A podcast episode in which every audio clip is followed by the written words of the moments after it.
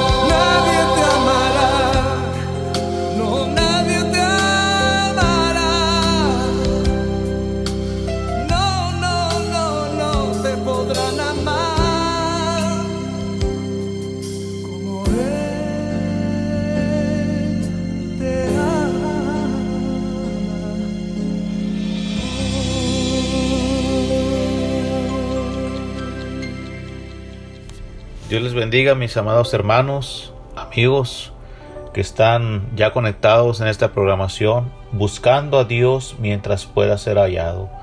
Es un privilegio el estar aquí con ustedes el día de hoy. Como cada miércoles a las 5 de la tarde, pues aquí nos encontramos. Hasta donde el Señor lo disponga, hasta donde podamos, vamos a hacer el esfuerzo de estar aquí cada miércoles. Es un gozo el estar aquí compartiendo la palabra con ustedes como ahora nos vamos a disponer eh, a hacerlo, aleluya. Esperamos que el Señor ministre, que el Señor toque su corazón, que la palabra de Dios venga y haga el efecto que debe de hacer en su vida. Es el propósito, ¿verdad?, de la palabra que nuestro Señor Jesucristo nos dejó aquí en la tierra, aleluya. Gloria a Cristo. Pues antes de entrar en nuestro tema, vamos a hacer una corta oración. Amantísimo Dios y buen Padre Celestial, te bendecimos tu santo nombre, Señor, porque nos da la oportunidad de estar una vez más aquí, bendiciendo tu nombre a través de tu palabra. Ahora, Señor, te rogamos por aquellas personas, Señor, que van a escuchar tu palabra, que tú toques sus corazones, que tú toques su vida, Señor, que tú seas, Espíritu Santo, tocando aquel sentir de ellos, Señor, de la cual, Señor, tú vienes y disipas todo lo que hay en el pensamiento y en el corazón de nosotros como de ellos, Señor. Y tú, Espíritu Santo, te ruego, Señor, quien eres el creador de nosotros y nos conoces perfectamente bien, que tú vengas y hagas lo que vas a hacer en nuestra vida. Y gracias te damos, Señor, por tu santa palabra que va a ser dada, Señor. Te pido que uses mi vida, Señor, que uses mis labios, Señor, para, para bendición de usted mismo, mi Dios, y que la palabra sea dada como usted le plazca, mi Dios. Y todo se lo rogamos en el nombre del Padre, del Hijo y del Espíritu Santo. Amén. El tema que traemos el día de hoy se titula Dios reconquistando al hombre. Nuevamente lo repito, Dios reconquistando al hombre. Eh, siempre eh, eh, la intención de Jehová es que el hombre disfrutara de la tierra, que disfrutara de la naturaleza, que disfrutara del mar, de las estrellas, de todo lo que hay. Pero el hombre este, ha caído hoy en la actualidad y desde tiempos atrás, ¿verdad? Este, ha caído en algo sobre sobrenatural, claro, ¿verdad? También se puede decir de esta manera, que no le corresponde al hombre hacer lo que es la maldad. Pero más sin embargo el hombre eh, tiende o tendemos a hacer lo malo, tendemos este, a, a obedecer o hacer cosas que a Dios no le agradan. Y es el tema del día de hoy que Dios ponía en mi corazón, ¿verdad? Eh, porque algún día, en algún tiempo, ¿verdad? El Señor estuvo reconquistando mi vida. El Señor estuvo reconquistando mi corazón, ¿verdad? La palabra de Dios me dice que yo lo amo a Él porque Él me, amó primero a mí. Entonces, ¿quién me conquistó a mí? Fue el Señor. Yo no lo conquisté a Él. Aleluya.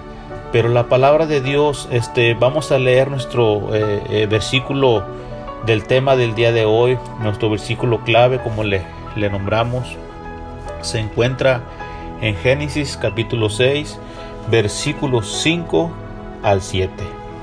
Dice la palabra de Dios de esta manera. Y vio Jehová que la maldad de los hombres era mucha en la tierra, y que todo designo de los pensamientos del corazón de ellos era continuo, solamente el mal. Y se arrepintió Jehová de haber hecho hombre en la tierra, y le dolió en su corazón.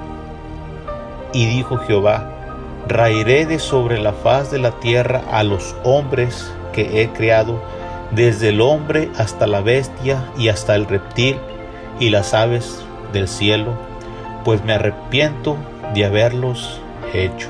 Aleluya.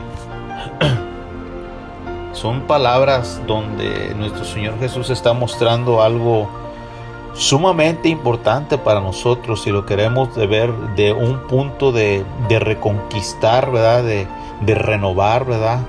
Eh, de devolverle la confianza y la esperanza al hombre, eh, donde dice, eh, y se arrepintió Jehová de haber hecho al hombre en la tierra, ¿verdad? ¿Cuántas veces de nosotros ponemos ese ejemplo vivo y lo decimos figurativamente, ¿verdad? Ay muchacho, me arrepiento de que hayas venido o me arrepiento de haberte mandado a tal lugar o me arrepiento de haberte puesto a hacer algo, ¿verdad?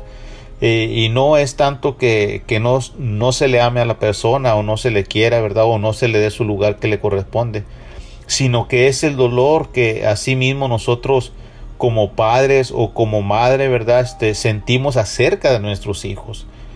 El Señor de esta manera lo está expresando, por eso dice el versículo 6 de Génesis capítulo 6, dice, y se arrepintió Jehová de haber hecho al hombre en la tierra y le dolió en su corazón. Pero vamos a ver un poquito, entrando un poquito más eh, a fondo en nuestro tema, ¿qué es lo malo?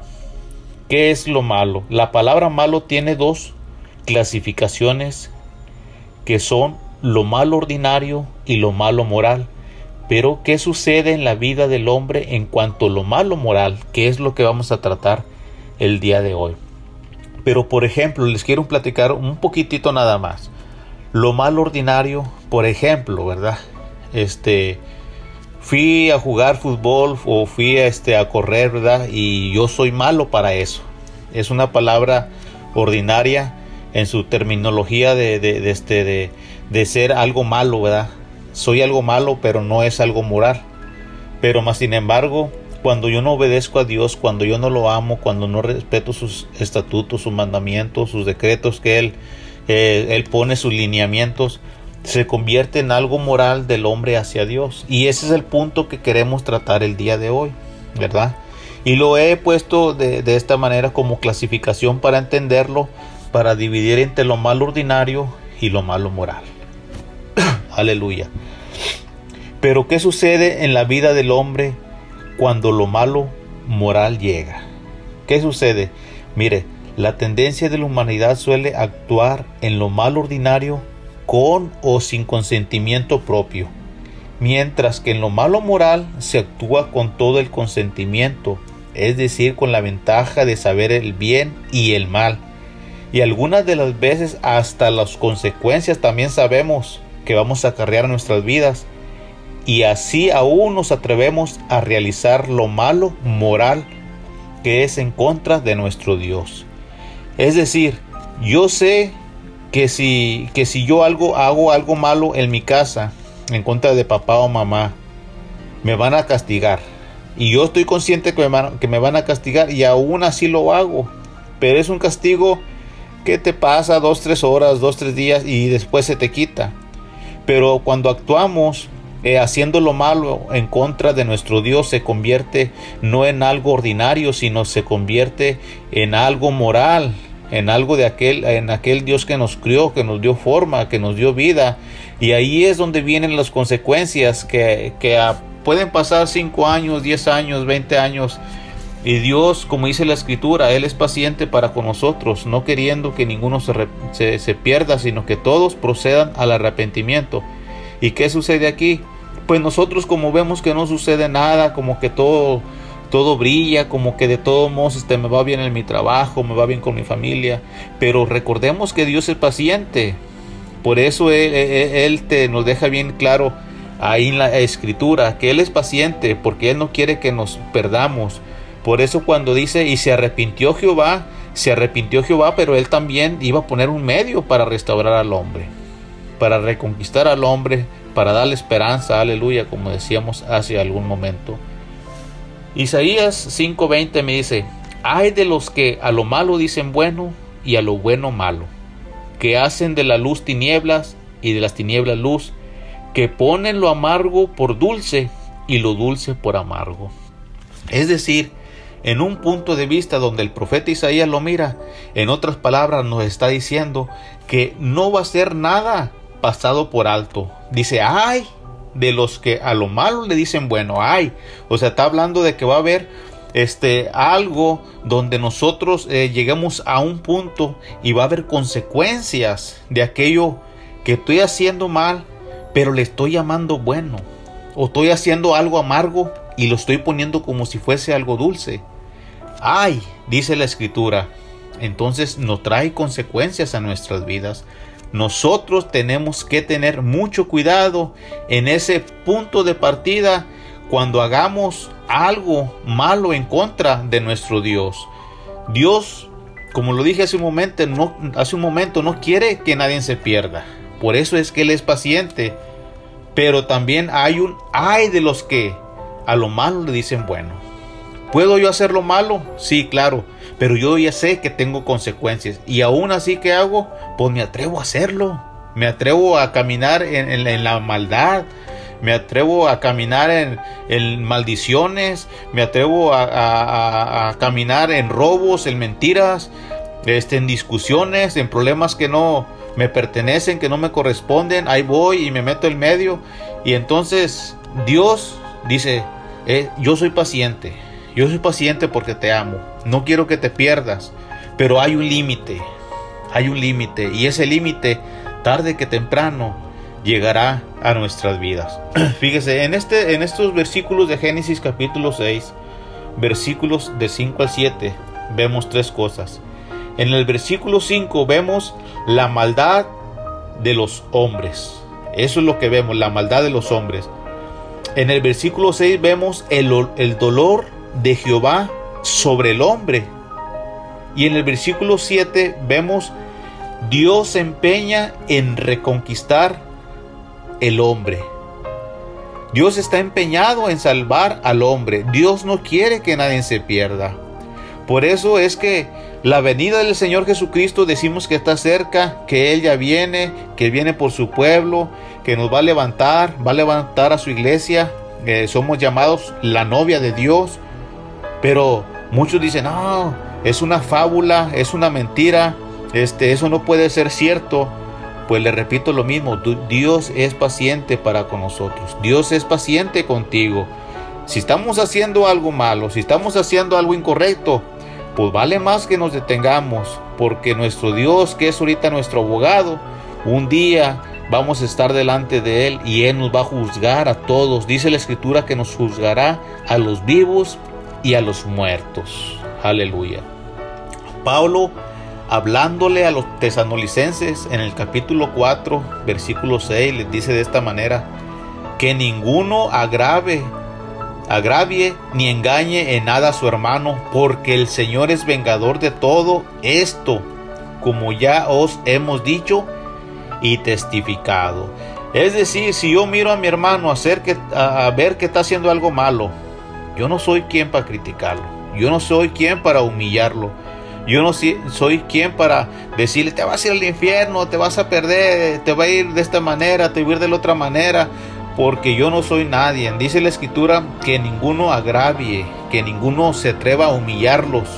En otras palabras, la venganza es de nuestro Dios, dice la escritura, como ya os hemos dicho y testificado.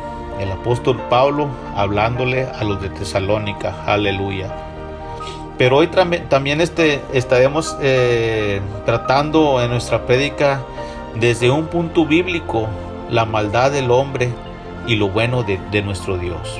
O sea, no piense que le estoy presentando a Dios como aquel que siempre nos va a decir, los amo, pero también los voy a mandar al infierno. Los amo y te voy a mandar al infierno directo. No, Dios es bueno, Dios es paciente para con nosotros.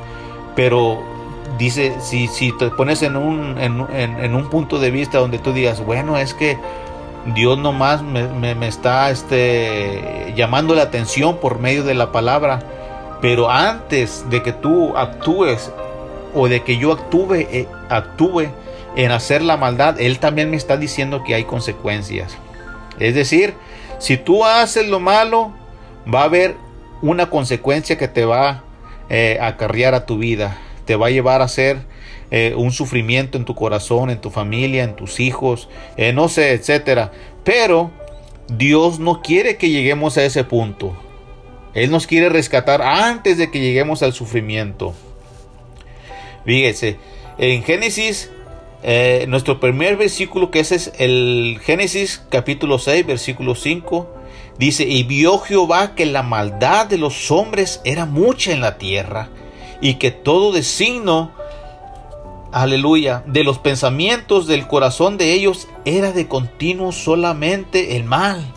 O sea que en ellos ya no había un gobierno, aleluya, que, estuvieran como robotes, como robots, aleluya, haciendo nada más este, eh, haciendo así como caminan los robots, este, automáticamente lo bueno, lo bueno, lo, lo bueno, sino que nuestro Dios nos dio la decisión para servirle, nos dio la decisión para obedecerle, nos dio la decisión para que le amáramos.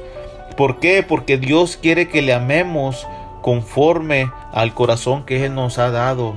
O sea, Él nos dio un amor lleno de ternura, nos dio un amor donde de este corazón pueden fluir muchas cosas buenas, excelentes, de calidad. Pero dice la escritura que era de continuo, que el hombre quería hacer lo malo, el hombre, eh, eh, todo de signo de los pensamientos del corazón de ellos era de continuo solamente el mal. O sea, como vino alguien y se apoderó, les hizo creer que era mejor la maldad que lo que Dios les había presentado en aquel huerto del Edén, hablando de acerca de Adán y Eva, que es donde viene la narrativa de esta escritura, aleluya. Pero fíjese que Proverbios, Salomón dice una escritura donde dice que el camino de Jehová es fortaleza al perfecto, pero es destrucción a los que hacen maldad. Imagínese que Dios en el huerto del Edén, el hombre y la mujer que fueron los primeros eh, que pusieron sus pies aquí en la tierra, Adán y Eva, aleluya. Dios les había puesto una fortaleza perfecta, pero ellos a través de la capacidad que Dios les dio de elegir entre lo bueno y lo malo, ellos decidieron la destrucción. ¿Cuántas de las veces nosotros tenemos en nuestras manos el, en elegir lo bueno y lo malo, pero nos inclinamos por lo malo y a eso se le nombra, lo nombra Salomón, destrucción. ¿Cuántas de las veces nosotros hemos tenido la oportunidad de robar algo, de mentir, de, de juzgar a alguien? ¿Y sabe qué hacemos? Tenemos la oportunidad de dejarlo ahí, de no mentir, de no robar, de no calumniar, de no hablar de nuestro hermano. Ah, pero nos inclinamos más por la destrucción. Nos inclinamos más por hacer el mal. Aleluya.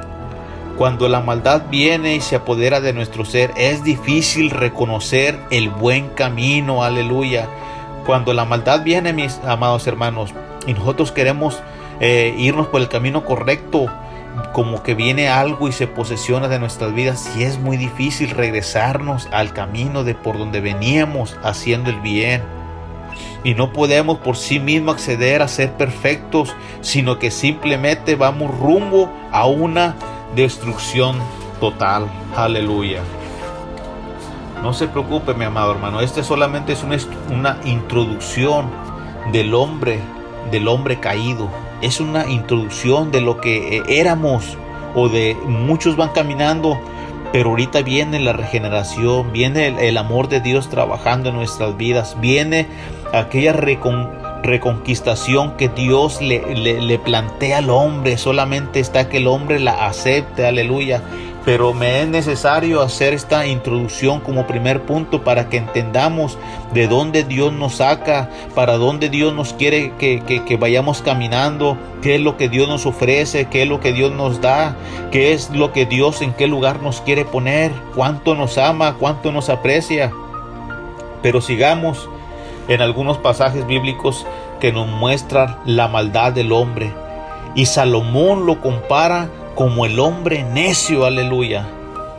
Aleluya. En Proverbios capítulo 10 dice que el hijo necio es tristeza de su madre. Es decir, que es una persona en su cabalidad, obstinada e imprudente. Esta persona no tiene sentimientos. Cuando nosotros estamos apartados del Señor, cuando estamos apartados de Cristo, no tenemos sentimientos ni aún para nuestros seres queridos.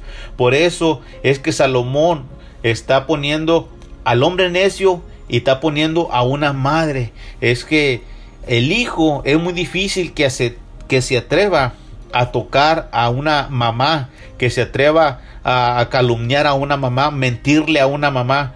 Pero por eso es que tenemos esa referencia y es en su cabalidad de una persona puesta como necia e imprudente cuando lo hace en contra de su madre. Es decir, el hombre está totalmente perdido, pero el necio de labios, dice Salomón, que caerá. No piensa lo que habla y por lo tanto acarrea consecuencias para sí mismo. Y el hombre necio, el hombre perverso, el hombre que hace el mal, el, mal, aleluya, es aquel que pervierte sus caminos. Es aquella persona que sabe lo bueno de su proceder, pero aún así decide contaminar sus pasos, es decir, en su diario vivir. Yo el día de, de hoy tomo la decisión de cómo puedo vivir el mañana. El día de hoy yo me puedo acostar, darle gracias a Dios por el día, pero de mí depende cómo le voy a servir a Dios el día de mañana. ¿Cómo le voy a agradar a Dios? ¿Cómo voy a servir a, mi semejante, a mi amigo, a mi compañero, a mi esposa, a mi familia? ¿Cómo yo me voy a despertar mañana? Dios no tiene la culpa de que yo me despierte enojado o de que me despierte con un carácter regañando a todos o maldiciendo a todo mundo o voy conduciendo en la carretera y a que se me atraviese y a todos les digo de cosas. Dios no tiene la culpa de, de eso nosotros eh, depende ese proceder. Aleluya. El odio despierta rencillas, hablando del hombre necio o del hombre malo. Este hombre carece de un amor verdadero y se inclina por la enemistad. ¿Cuántas veces nos pasa así, verdad? O nos ha pasado, o en tiempos antiguos, que todos, todo nos caía mal. Queríamos que alguien nos ayudara y eso está mal. Y mejor yo lo hago. Y quítate ya este para allá. Y cuántas veces el enemigo viene y se aprovecha para romper relaciones, familias, padres e hijos, entre el esposo y la esposa, entre los amigos. Aleluya. ¿Y qué, qué hace el enemigo? Pues el enemigo está contento. Él se aprovecha de todo eso. Por eso dice el, el, proverbista que el odio despierta rencillas, pero dice también que la boca del necio es calamidad cercana. Es decir, está más propenso a morir. Y es cierto, una gran verdad. Usted ha escuchado a, a personas que dicen, este se murió de un coraje, este se murió porque su hijo lo hizo enojar. Este se murió, iba conduciendo y le pasó esto y lo otro, se desesperó, se le aceleró el corazón, se le subió el azúcar, colesterol y de todo. ¿Qué pasó? Pues falleció, ¿verdad? Aleluya. La boca del necio es calamidad cercana. Aleluya. El corazón de los impíos es como nada. Es decir, ante la humanidad no vale nada. ¿Cuántas veces hemos visto a personas que que decimos, no, este muchacho no, no sirve para nada, no, esta persona no sirve para nada, o nosotros mismos le quitamos el valor a nuestros hijos, eres un esto, eres un, un, un otro, quítate este para allá, ¿verdad? Lo que mencionábamos hace un momento. Pero ahorita vamos a ver el valor que Dios nos da a nuestras vidas. Ahorita vamos a ver más adelante lo que le estoy eh, planteando ahorita es lo que el enemigo vino a hacer en el huerto del Edén, lo que el hombre vino a quitarle la autoridad al hombre y a su descendencia, pero vamos a ver qué es lo que Dios quiere para nuestras vidas. Eh, los necios mueren por falta de entendimiento, es decir, puede estar vivo físicamente, pero con, con formas de pensar entenebrecidas, es decir, que no tiene una dirección clara a dónde quiere llegar. Hay personas que viven nada más, viven para trabajar nada más, para fumar, para tomar, eh, no piensan en realizarse, no piensan en realizar una vida para servir al Señor, para servir a Cristo, para alabar a su nombre, para bendecirlo, para glorificarle, para exaltarle. Simplemente somos como una nube pasajera y pasó y ya. Ni sombra dio la nube, dijimos, ¿verdad? Solamente pasó la nube. Así nos convertimos muchas de las veces en esta tierra, que es lo que nuestro Señor Jesucristo no desea en nuestras vidas. Este hombre, el hacer maldad es como una diversión al insensato, aleluya. Él cree y piensa que todo está bien en su vana forma de pensar y por si fuera poco carece de un guía espiritual. Esta persona que hace maldad eh, se convierte en un insensato. Es decir, él no piensa, él solamente vive la vida como se la está llevando como la ola del mar. La ola del mar viene y va para un lado, va para el otro, se regresa, se mete para la tierra, se regresa para el mar. Y así es el hombre llevado, como el viento, ¿verdad? Eh, estás viendo que el viento se mueve para allá, se mueve para acá, pero nada más. Aleluya. Y también la esperanza de los impíos perecerá dice el rey Salomón. Es decir, que tiene un final limitado y no puede heredar una vida eterna, porque su esperanza no está puesta en el Señor, sino que su esperanza es impía. Es decir, la esperanza que él tiene está muerta. Su esperanza que él tiene eh, eh, no tiene fundamentos bíblicos, que es la que nos hacen recapacitar y pensar, aleluya, para no ser un impío que perecerá y nada más pasó por este mundo desapercibido. Eso es lo que el Señor no desea en nosotros. Dice Proverbios 29 a 11 que el necio da rienda suelta a su ira, es decir, por todo se enoja, por todo se molesta, nada le parece, ni la comida, si tienes comida, si no tienes comida, si no tienes lonche, si el carro jala o no jala, todo le parece mal a este hombre y siempre anda de mal carácter. Aleluya. Por eso, por eso dice Salomón que el necio da rienda suelta a su ira no tiene quien lo controle. Aleluya. Gloria al Señor. Muchas de las veces el enemigo usa como mayor artimaña, oiga, es una artimaña, es un engaño nada más, la maldad y la necedad del hombre ante Dios. La necedad, aleluya. usándolo como una lanza para hacernos creer que no tendremos perdón y que no somos merecedores de su gracia y de su amor. Eso es lo que Satanás viene y nos engaña, nos envuelve que no, hey, tú no te mereces el amor de Dios, tú no te mereces el amor de Cristo. Tú síguele como vas y así termina. Eso es lo que quiere Satanás. Él viene y nos engaña, él, él usa sus artimañas, viene y lanza la red, nos atrapa y nosotros muchas de las veces no la creemos, pero así desatando en nosotros la mayor duda obstáculo para acercarnos al creador de nuestras vidas. ¿Qué usa el enemigo? La artimaña. ¿Qué usa el enemigo? Usa la mentira. Aleluya. El engaño ha sido la forma de trabajar del Satanás desde tiempos muy antiguos hasta hoy en la actualidad. Sigue siendo la misma artimaña. ¿Por qué la usa esa artimaña el enemigo? Pues porque le ha funcionado en la vida del hombre. El hombre se ha dejado engañar por Satanás. El hombre se ha dejado guiar por Satanás. Aleluya. Aquí veremos el mayor engaño, aleluya, de Satanás utilizando una serpiente como medio para así aventar la red en forma de artimaña, en forma de engaño. Fíjese, un engaño que Satanás va y se apodera de una serpiente y tiene una conversación con una mujer y la mujer cae y ahí están teniendo una conversación.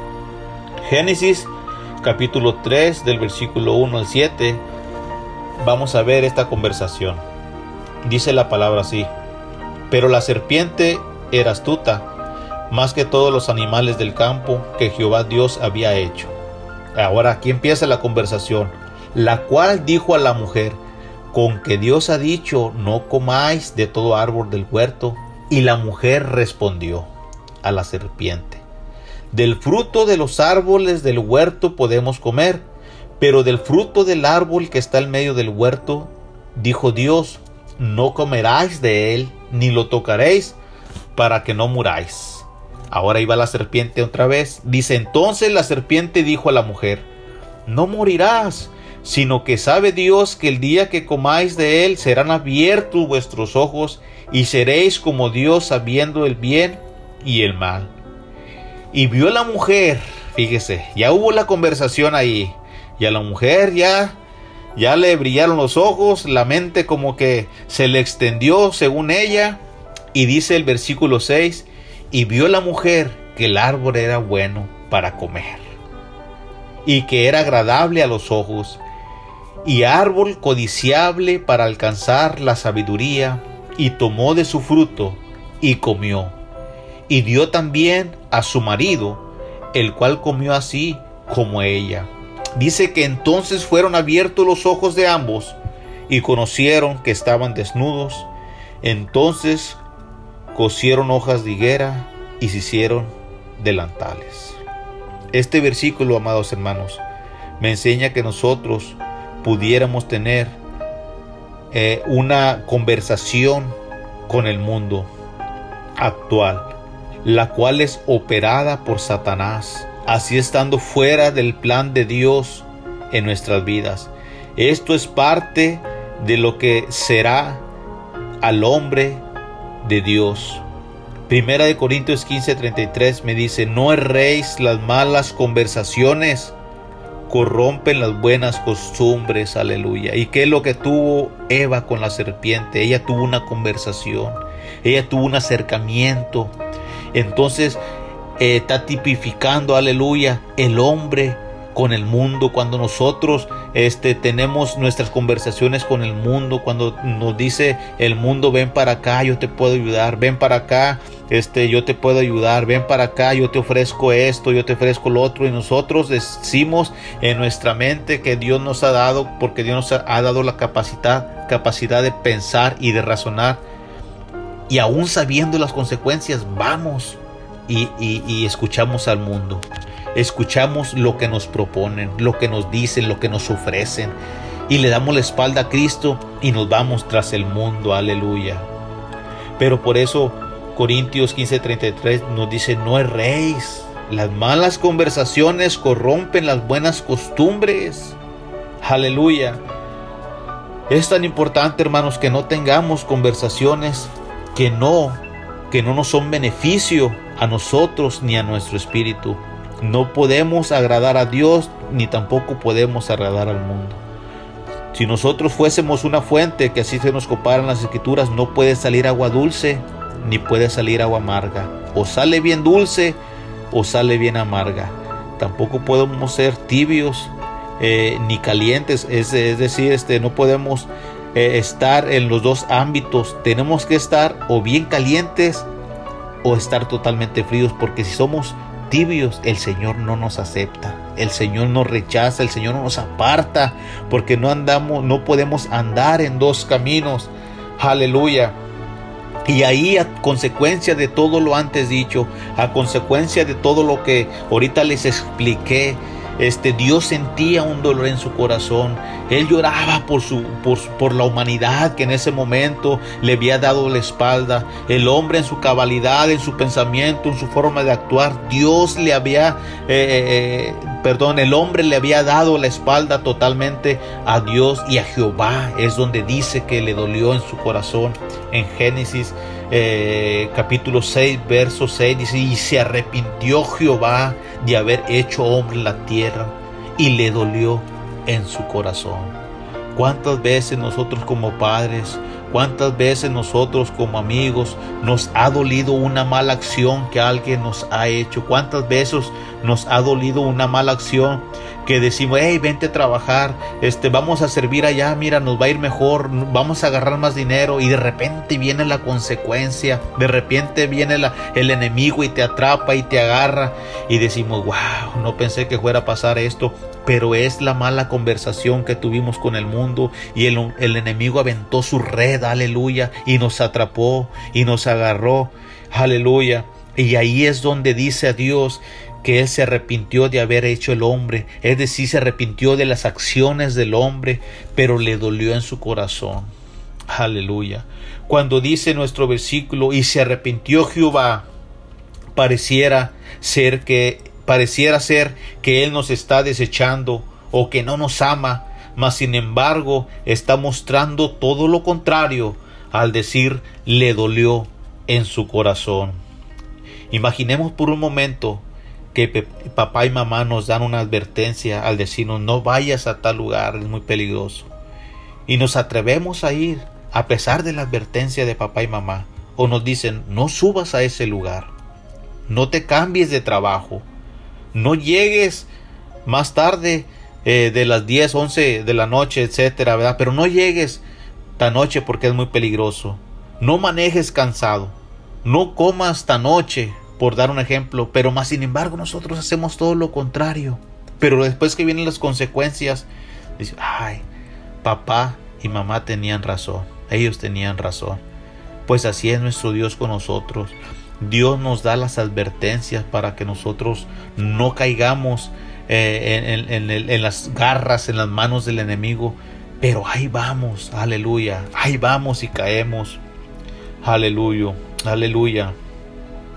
Imagine usted por unos segundos que su especial tesoro de nuestro Dios le estamos fallando, que somos nosotros.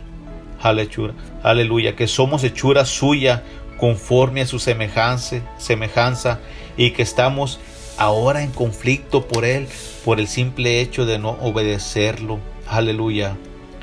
Eso es lo que le provoca gran dolor a nuestro Dios, de tal manera que lo expresa de esa forma, aleluya, diciendo, y se arrepintió Jehová de haber hecho hombre en la tierra, y le dolió en su corazón.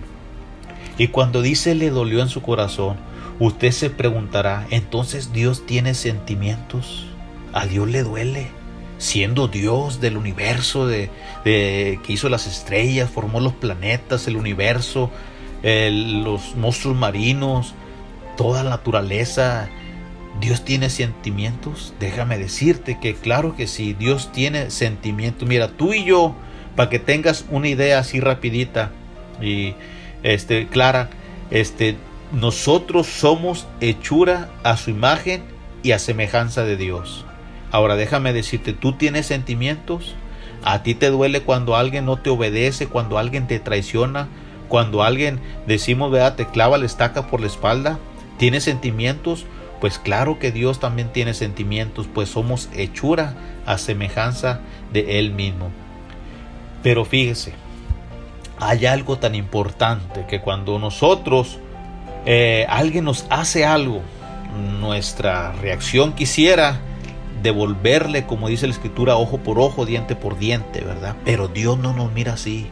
Dios nos mira de diferente manera. Dios no nos mira como el hombre necio, como el hombre pecador, como el hombre que va en mal camino, como el hombre que maldice, como el hombre que no obedece. No, no. Dios nos mira a través de su gran amor. Dios nos mira a través de su misericordia.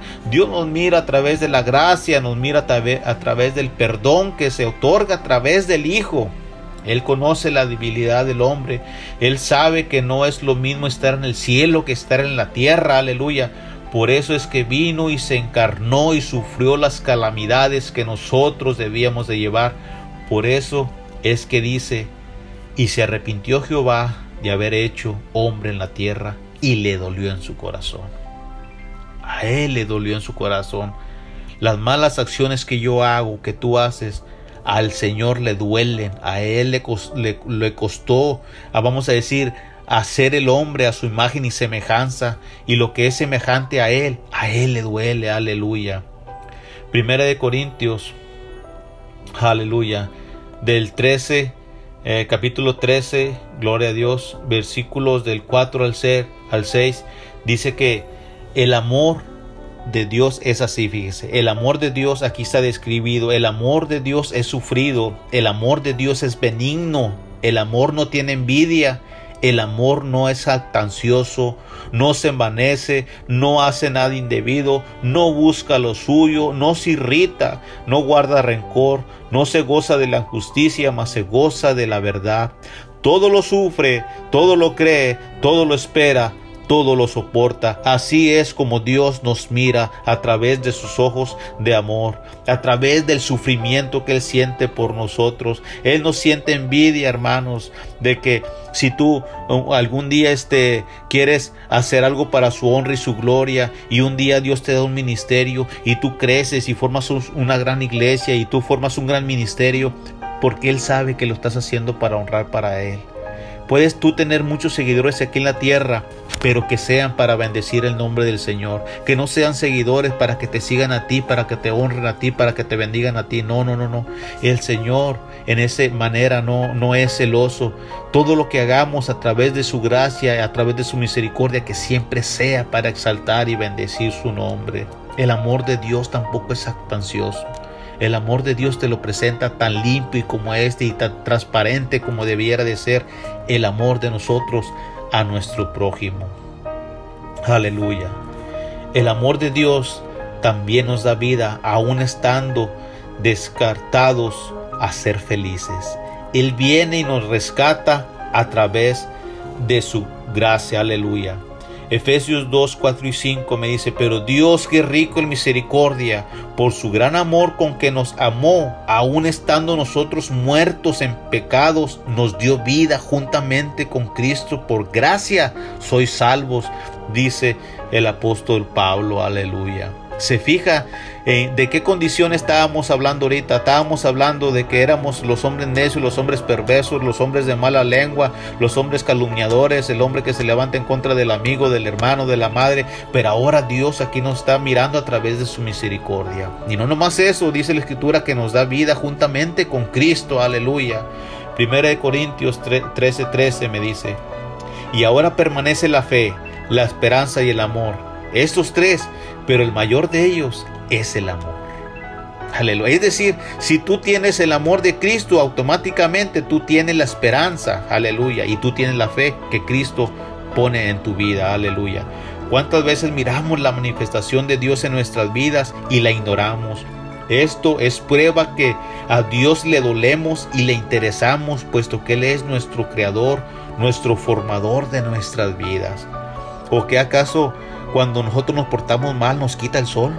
Cuando nosotros nos portamos mal, eh, te voy a cortar la respiración. Cuando nosotros nos portamos mal, ahora no te voy a dar agua de tomar de la que Dios crió, de la que Dios formó, de la naturaleza que tú todos los días miras y observas. ¿A poco Dios te lo corta? ¿Dios me lo corta a mí? No, porque vuelvo a decir lo mismo.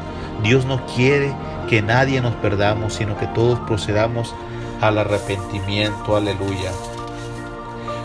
Dice Jeremías, Jehová se manifestó a mí hace ya mucho tiempo, diciendo, con amor eterno te he amado, por tanto te prolongué mi misericordia. La misericordia de Dios todos los días quiere alcanzarnos, mis amados hermanos. Ahora vamos a ver Génesis, aleluya, Génesis 6, capítulo 6, versículo 7, el último versículo de nuestro tema.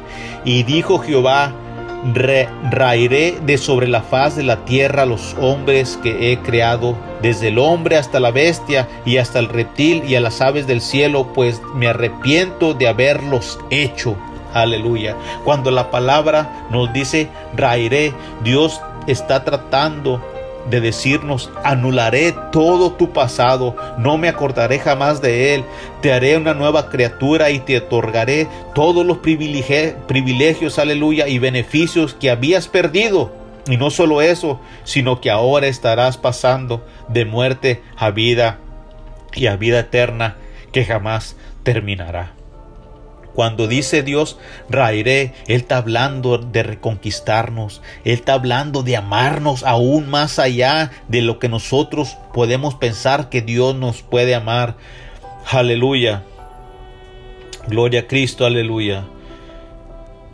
Fíjese, recordaremos un poquito nada más acerca de, de, Génesis capítulo 7, cuando Dios envió un fuerte diluvio que jamás antes había sido visto fueron cuarenta días sobre la tierra y las aguas crecieron y alzaron el arca y se elevó sobre la tierra y subieron las aguas y crecieron en gran manera sobre la tierra y flotaba el arca sobre la superficie de las aguas y las aguas subieron mucho sobre la tierra y todos los montes altos que había debajo de todos los cielos, todos fueron cubiertos, dice la escritura, y murió toda carne que se mueve sobre la tierra así de aves como de ganado y de bestias, y de todo reptil que se arrastra sobre la tierra, y de todo hombre, aleluya, todo lo que tenía aliento de espíritu de vida en sus narices, todo lo que había en la tierra murió.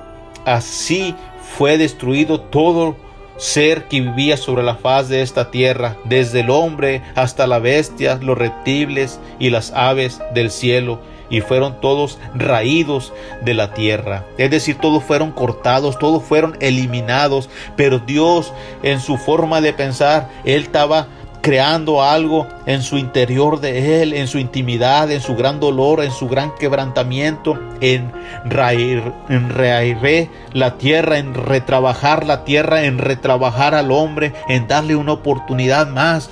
Aleluya, que es lo que día a día Dios lo busca desde el principio, aleluya, de la creación, después de la caída del hombre. Y es lo que te quiero eh, presentar también a un Jesús como un salvador del mundo. En aquella ocasión hubo un diluvio donde el hombre pues prácticamente no quiso entrar, no quiso obedecer, no quiso aplicarlo a su a su esposa, a sus hijos, eh, hablando como el varón del hogar, ¿verdad? Este, pero Dios ahora te muestra la oportunidad de tener vida a través de su hijo Jesucristo. Aleluya. Déjame decirte que hoy está sucediendo como en los tiempos de Noé. El ser humano no quiere comprometerse a seguir a Jesús. En los tiempos del diluvio ellos eligieron la muerte en vez de la vida. Hoy Jesús te ofrece la vida. Que esa ahora será tu decisión. Ahora estamos en los tiempos eh, figurativamente, aleluya, de Noé. Porque el hombre no quiere entrar al arca. El hombre no quiere aceptar a Jesús. El hombre tal pareciera que está perdiendo ese gran boleto de pase a la vida eterna, pero prefiere este mundo, este mundo pasajero que no nos va a llevar a ninguna parte más que a, una muerte eterna. Aleluya. Pero yo te aconsejo que aceptes a Jesús como tu Salvador, puesto que Él nos puede dar vida, así como me ha dado vida a mí, como ha dado vida a mi familia, Él te puede dar vida a ti también. Aleluya, no importando en la condición que estés, no importando en la condición que te encuentres, Dios te puede dar vida, Él te puede reconquistar. Aleluya, es especial en regenerar el corazón del hombre.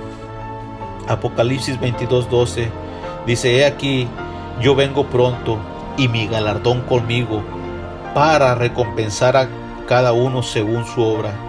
Y el versículo 3 dice, yo soy el alfa y el omega, el principio y el fin, el primero y el último. Aleluya. Dice el 14, bienaventurados los que lavan sus ropas porque aleluya, sus ropas para tener derecho al árbol de la vida y para entrar por las puertas en la ciudad. Dice más, los perros estarán fuera y los hechiceros, los fornicarios, los homicidios, los idólatras y todo aquel que ama y hace mentira. Es decir, todos los que obedecieron, desobedecieron, aleluya, no podrán entrar al reino de los cielos. Yo Jesús He enviado mi ángel para darnos testimonios de estas cosas en las iglesias. Yo soy la raíz y el linaje de David, la estrella resplandeciente de la mañana.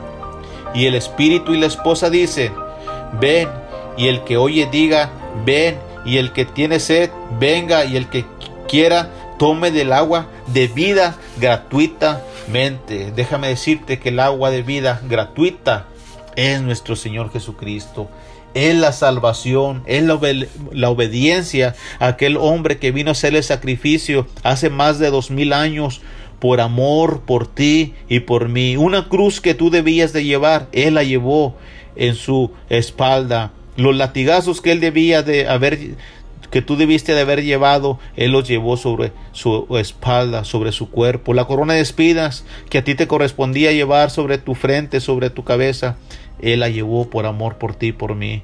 Aleluya. Yo te aconsejo mejor que no hagamos pacto con la serpiente, no hagamos pacto con el mundo, porque Jesús nos ofrece la vida eterna. El único propósito de Dios es como dice nuestro tema, Dios reconquistando al hombre. ¿Cómo lo hace? A través de su palabra. Pero Él un día vino físicamente, aleluya, y lo hizo a través de su mismo cuerpo como sacrificio vivo para que tú y yo obtuviéramos la vida eterna. Aleluya. Me imagino yo que, que un día, este, platicando, en forma de reflexión se lo digo, platicando Satanás con el diablo, eh, eh, Satanás, perdón, con Dios, le dijo, hey, ¿qué, qué, qué precio tienes por, por yo volver a rescatar la vida del hombre por, para que me lo vuelvas a devolver eh, este íntegro como yo lo puse en la tierra. Me imagino yo al Satanás diciendo quiero a tu hijo amado, quiero a tu hijo hasta la última gota de sangre. Y dijo Dios, ahí está el pago. Y sabe una cosa, Jesús vino y pagó ese precio. Por eso es que Dios el día de hoy trata día a día, segundo a segundo, de reconquistar el corazón del hombre. Dice la escritura en Apocalipsis, dice, yo reprendo y castigo a todos los que amo. Sé pues celoso y arrepiéntete.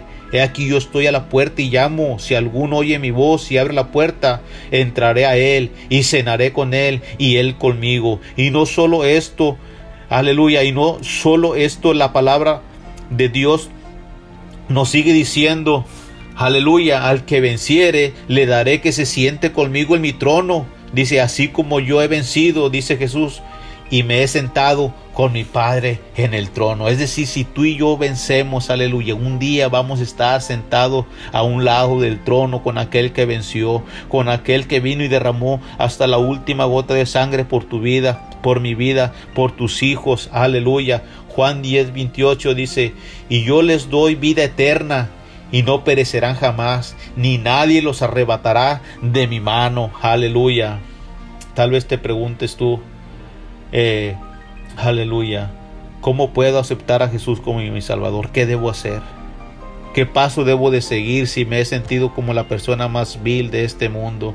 Si me he sentido una persona totalmente descarriada, ¿qué puedo hacer? Pues sabes qué puedes hacer.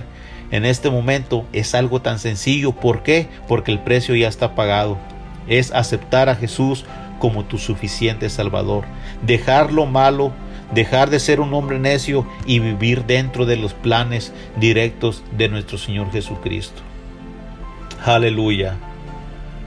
Aleluya, te honramos Señor, te bendecimos para la gloria. En esta hora, si tú tomaste la decisión de aceptar a Jesús como tu Salvador, pues vamos a hacer una corta oración Vamos a decirle al Señor que entre a tu vida, que Él gobierne tu vida, que Él gobierne tu familia, que, que tú ya no hables por tu propia cuenta, sino que ahora Señor ponga las palabras precisas en tus labios, tus pensamientos que te los acomode, tu forma de pensar, tu forma de, de ahora este, presentarte ante la sociedad, ante el mundo, que ellos miren un cambio en tu vida entonces de esa manera estaremos testificando al mundo que Jesús vive en nuestro corazón, porque un cristiano debe de ser ejemplo para la sociedad, un cristiano debe ser ejemplo eh, para el mundo de que Él vive y reina dentro de nosotros. Aleluya.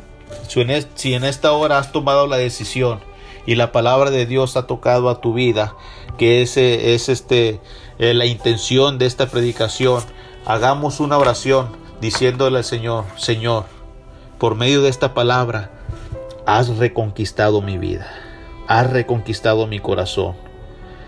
Cerremos nuestros ojos y hagamos una corta oración. Amantísimo Padre Celestial, en esta hora te honramos, te bendecimos, Señor, te damos gracias, Señor, porque eres bueno, Señor, y tu palabra siempre llega a tiempo, Señor. Hay mucha gente que necesita ser salva, hay mucha gente que necesita ser abrazada, hay mucha gente que en esta hora llora porque no tiene a dónde ir, a dónde acudir, pero Tal vez, Señor, el error del hombre es que te dejamos como, ah, como al último, Señor, como que ya no hay una oportunidad más, este, a dónde corro, a dónde voy. Bueno, ahora tengo acudir, tengo que acudir a Dios.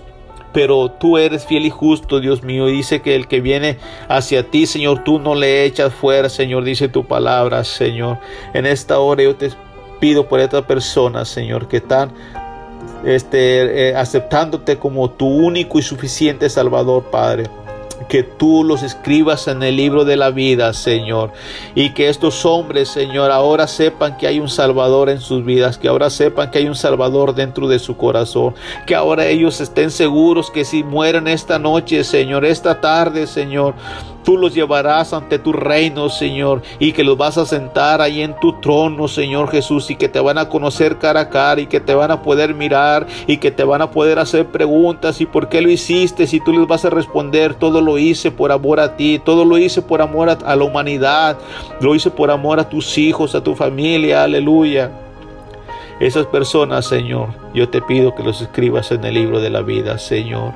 Todo aquel corazón endurecido, Padre Santo, Tú, Señor, ponles un corazón de carne, Señor. Quítale ese corazón de piedra que tienes, Señor toda aquella madre que está orando por sus hijos, todo aquel padre que ora por sus hijos, Señor, están en tus manos, Señor. Aquellos eh, hijos o padres, Señor, o madres que andan en malos pasos, Señor, que regeneren, Dios mío, su forma de pensar, que el único propósito tuyo, mi Dios, es que tú los quieres salvar. Aleluya, que tú los quieres regenerar, que tú los quieres volver a reconquistar, que ese amor que parece que está perdido, tú has luchado hasta el final y que lo vas a rescatar.